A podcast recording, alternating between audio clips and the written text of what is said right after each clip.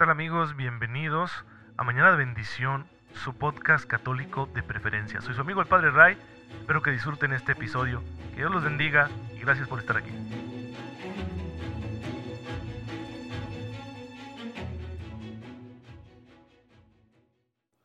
Muy buenos días queridos hermanos, bienvenidos a su podcast católico favorito, Mañana de Bendición, soy su amigo el Padre Ray. Espero en Dios que se encuentren muy pero muy bien, gozando de cada cosa buena que el Señor quiere darnos en esta vida y especialmente de su gracia. Que aprovechemos su gracia para vivirlo todo cristianamente, como Jesús nos enseñó y eso pues nos hace santos y sin duda que nos lleva al cielo. Así que ya tenemos todo ganado, solo es cuestión de aceptar la gracia y dejarla trabajar en nuestra vida. Y bueno, miren, el día de hoy la iglesia está celebrando una fiesta muy bonita, muy importante, muy querida por su servidor, que es la fiesta de la transfiguración del Señor. Y vamos a hablar de ello porque resulta muy conveniente para este ejercicio que estamos haciendo en Mañana de Bendición, de, reflexionar acerca del misterio de Cristo, de este mini curso de, de, Cristología. Y digo mini no por la extensión, porque yo espero que nos tardemos bastante, sino porque no tenemos una pretensión así como que intelectualista, sino que nuestra pretensión es sí conocer mejor al Señor, pero para amarlo más. Es una pretensión netamente espiritual. Queremos entregarnos más al Señor Jesús y por eso sabemos que es necesario amarlo y es necesario conocerlo. Nadie ama lo que no conoce. Y bueno, digo que es importante esta fiesta para la Cristología porque es uno de los acontecimientos con mayor valor simbólico de la vida de nuestro Señor. Es como una síntesis o un resumen de todo lo que Cristo es, de todo lo que Cristo representa. En el caso de hoy lo escuchamos en el Evangelio de San Marcos, en el capítulo 9, versículos del 1 al 8, porque estamos en el ciclo B. Recuerden que la iglesia organiza la proclamación de la palabra de Dios en ciclos. Uno es el ciclo dominical, que tiene esos tres grupos A, B y C. En el B se da más importancia al Evangelio de Marcos. Y aunque hoy no es domingo, pero sí nos recomienda la liturgia leer este Evangelio, este pasaje del Evangelio de Marcos, por el ciclo que corresponde. Porque tenemos el hecho muy importante de que la transfiguración es recogida tanto por Mateo como por Marcos y Lucas.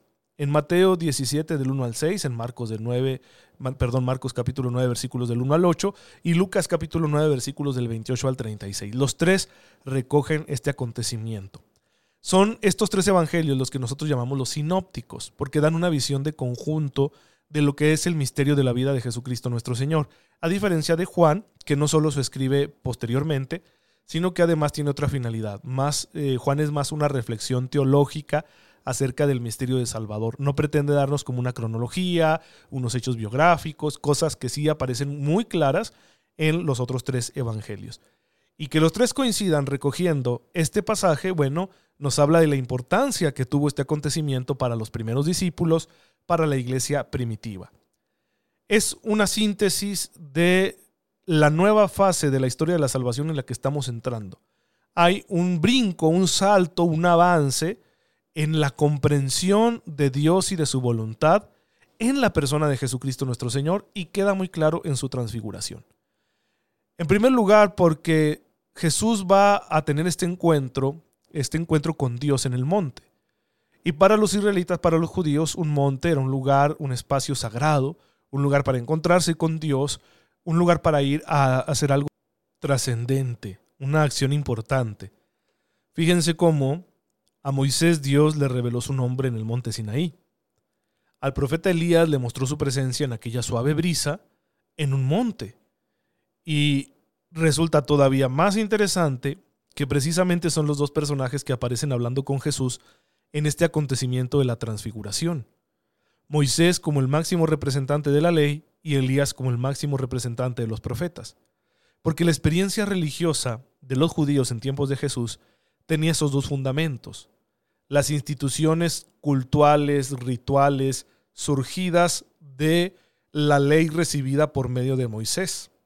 Todas esas instituciones como el templo, la observancia del sábado, la pureza ritual, leyes referentes hasta lo que se come, todo eso viene de los tiempos de Moisés.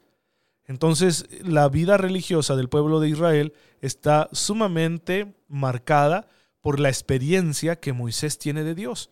Es la religión ya vista, porque Yahvé es el nombre que Dios le muestra a Moisés. Dice, yo soy el que soy. Es una palabra en hebreo que se dice Yahvé. y de ahí se funda la experiencia religiosa del pueblo de Israel.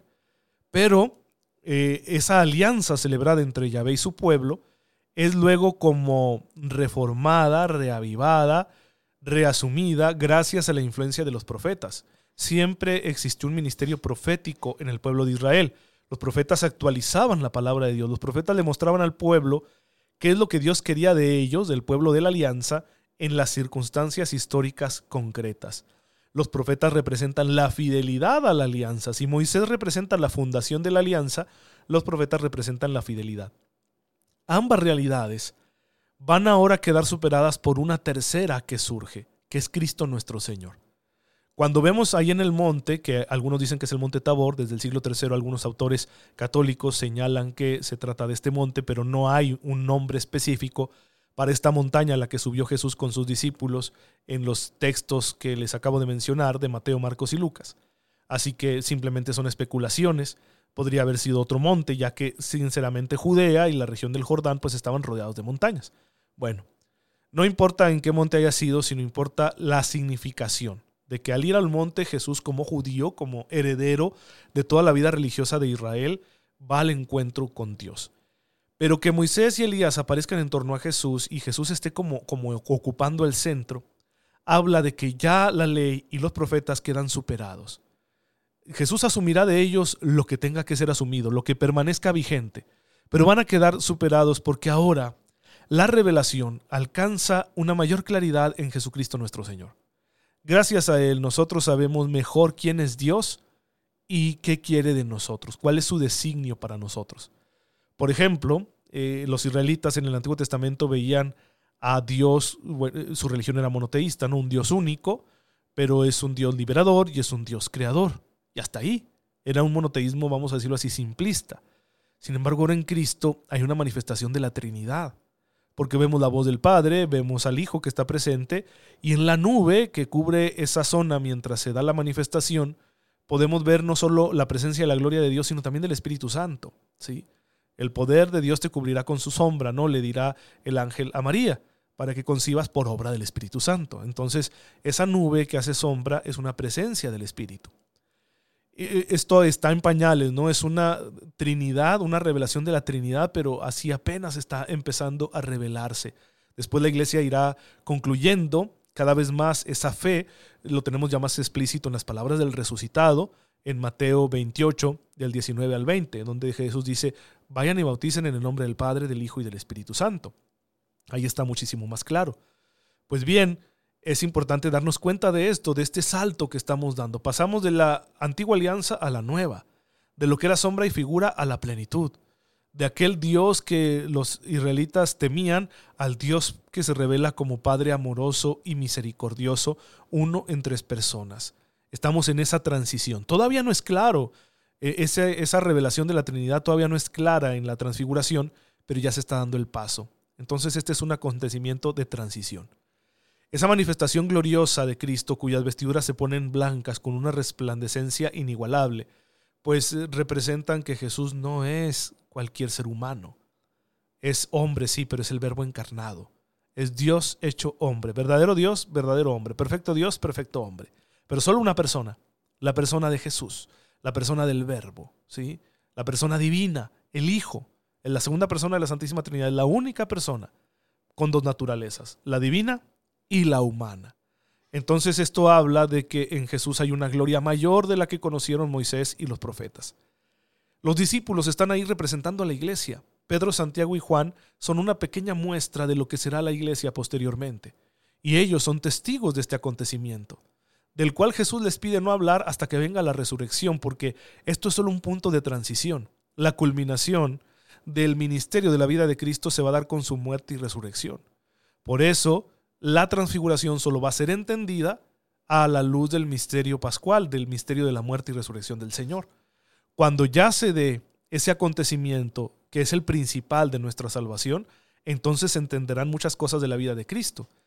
También se entenderá mejor este acontecimiento de la transfiguración. Entonces está el significado escatológico. Recuerden que ustedes cuando escuchen la palabra escatológico lo deben entender en el sentido cristiano acerca de las últimas cosas lo que sucederá al final, lo que antes en la catequesis tradicional llamaban las postrimerías, que son pues la muerte, el juicio, tanto el particular como el universal, eh, las posibilidades ¿no? que va a haber el juicio, infierno, purgatorio, gloria, y también se habla con ello del regreso de Jesucristo nuestro Señor, que también es denominado como parusía, y pues lo que narra el Apocalipsis, ¿no? El último desenlace, ¿sí?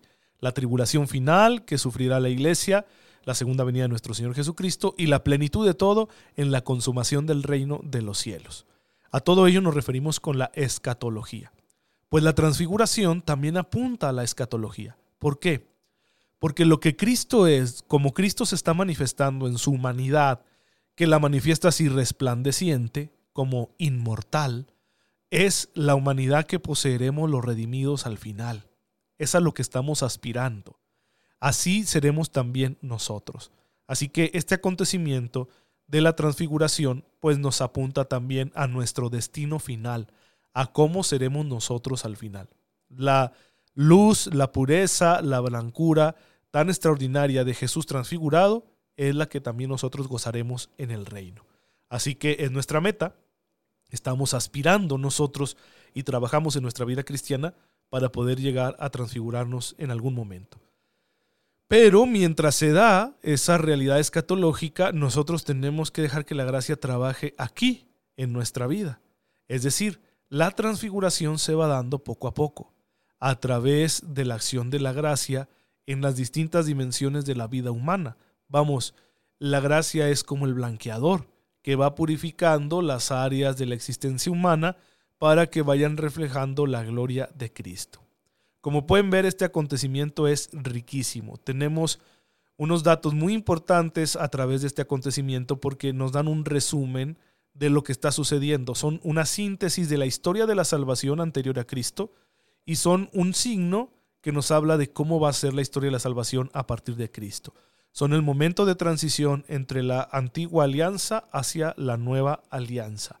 Es el momento del cambio, de dejar de lado a Moisés y a los profetas para tomar a Cristo. Cristo llevará a su plenitud la ley, llevará a su plenitud el ministerio profético de Israel e inaugurará una nueva época, la época del Espíritu Santo, que es un don que nos llega por Cristo.